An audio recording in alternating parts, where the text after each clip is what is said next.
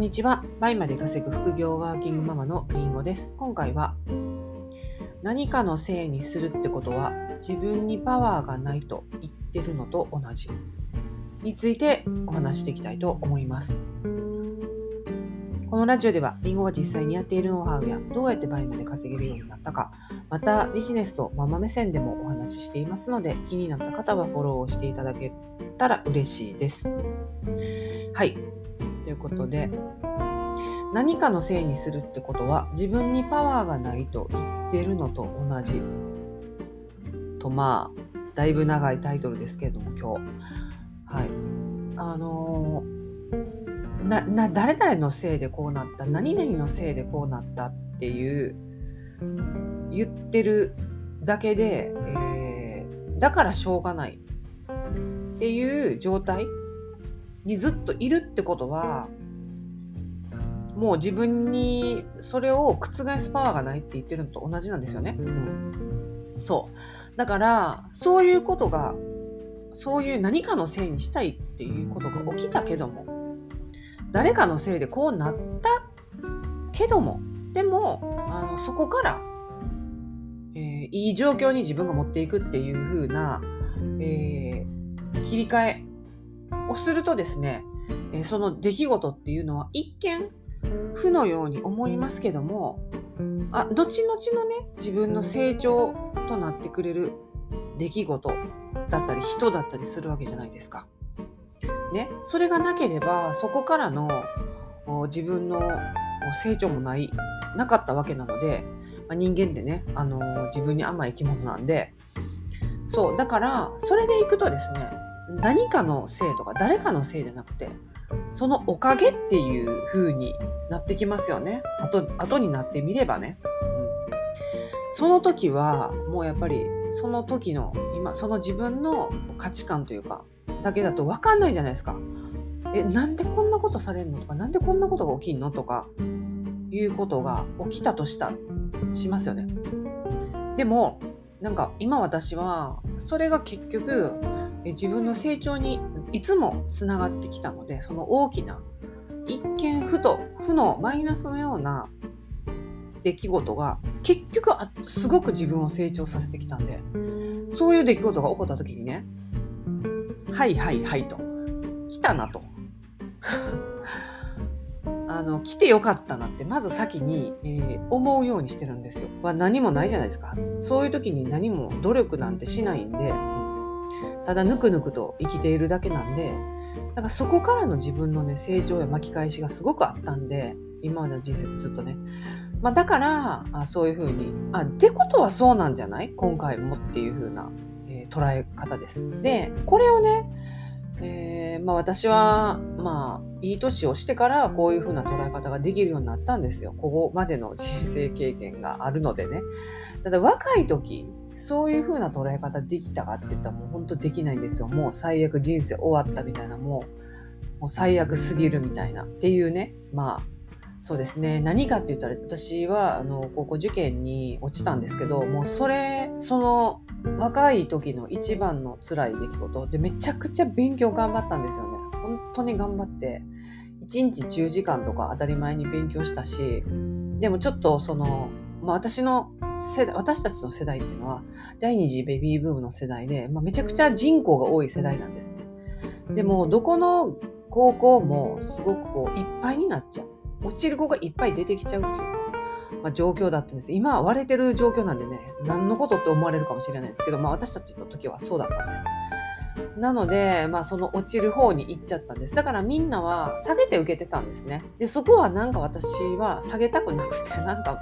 あの、負けず嫌いなんで、あの、下げずに、うん、ちょっと厳しいかなっていう先生の、うんもあったんですけど、まあ、すごい頑張りたかったから頑張ったんですけどね。だからね、その時は本当に、あの、もう挫折というかもう、なんかすごい頑張ってたのを親とかも知ってるんで、もうなんか、ずっとなんかしばらくそっとしておかれたみたいな 感じでした。うん、でその後ね、えー、高校に行って、えー、すごい高校が楽しかったんですね。それはこの高校生活を楽しまなきゃ私はここの女子校に来た意味がない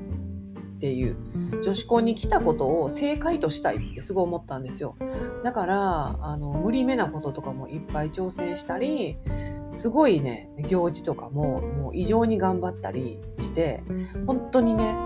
えー、なんか自分のこう視野が広がったりやったこともないことに挑戦したりっていうので、えすごく充実した高校生活が送れたんですよ。そうだからその時に思ったんですね。あ落ちてよかったなって。あこの高校来れてほんまに良かったなってすごく思って思えたんですね。でそれってまさにさっき言ったやつじゃないですか。でまあそこからもありますよいろいろあのそれこそ彼氏に振られるとかまああのね今の元夫の問題とかもそうですけどあの、まあ、元夫問題はねだいぶうんそうなってくれてありがとうっていうふうになかなか思えるまで時間がかかったんですけどまあでも今となってはそういうふうに思えるようになったしでそれってあの何かのせいに一時はしたけどしっぱなしにはせずやってきたっていうことでそれってあ私にはそれを変える力があったしそれを変えていくための努力とか、えー、思考力だったりエネルギーですよね。結局そういうことをするためにはすごくそのエネルギーがいるのでそれがあると。それをしていくことでさらにね自分を信じれるようになって自分ならできるっていう私ならきっとこれは超えられるっていうようななんかねもはやワクワクすらしてくるっていうかその負の 出来事が。うん。はいはいはいって言ってるぐらいですからねそういうことが起きた時に。だからもう、まあそういう意味では本当に、まあ自分で言うのもなんですけど、もういろんなことが人生であったので、まあ、あのー、子供の心臓病だったりとか、まあ本当それ、まあでも私の人生で一番大きかったのはそれですね。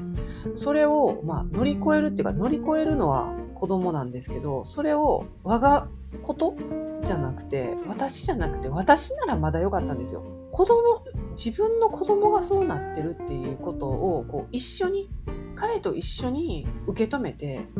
えー、共存していくというか乗り越えていくというか、そこへのトライっていうのもすごくねいろんな過程があったんですね。でもそれで、え、私もですし、まあ、あの本人もそうですし下の子もそうだったんですね。で元夫もそうだったしもうみんなで一緒に乗り越えるというかあの付き合っていくというか、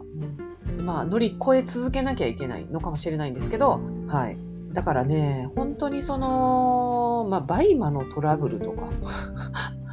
もう屁みたいなもんなんですよね。2年間商品が届かなかった、届かなかったこともね、過去のラジオでも言ってますけど、まあ、それも、それもですよ。言うてね、言うてなんですよ。もう、来たかと。はいはいはいっていうやつです。きっとうまくいくから最後には丸く収まってお客様も取引ができましたってなるよな。まあ自分に半ば言い聞かせてましたけど実際そうなりましたからね。はいはい。そんな感じでね、一見ね、マイナスのね、出来事起こったり、そういう事件に出くわしたり、まあ、はたまたそういう人に会ったりしても、もうそれのせいでああだからこうだからそうだから私は今不幸だしとか私にはできないしってなってると自分にパワーがないって言ってるのと同じなんでねぜひですねそれを転換する自分のパワーに転換する自分の成長に転換するようなね捉え方をしていっていただけるといいのではというふうに思います。はい。ということで、今回も聴いていただきありがとうございました。それでは次回のラジオでお会いしましょう。りんごでした。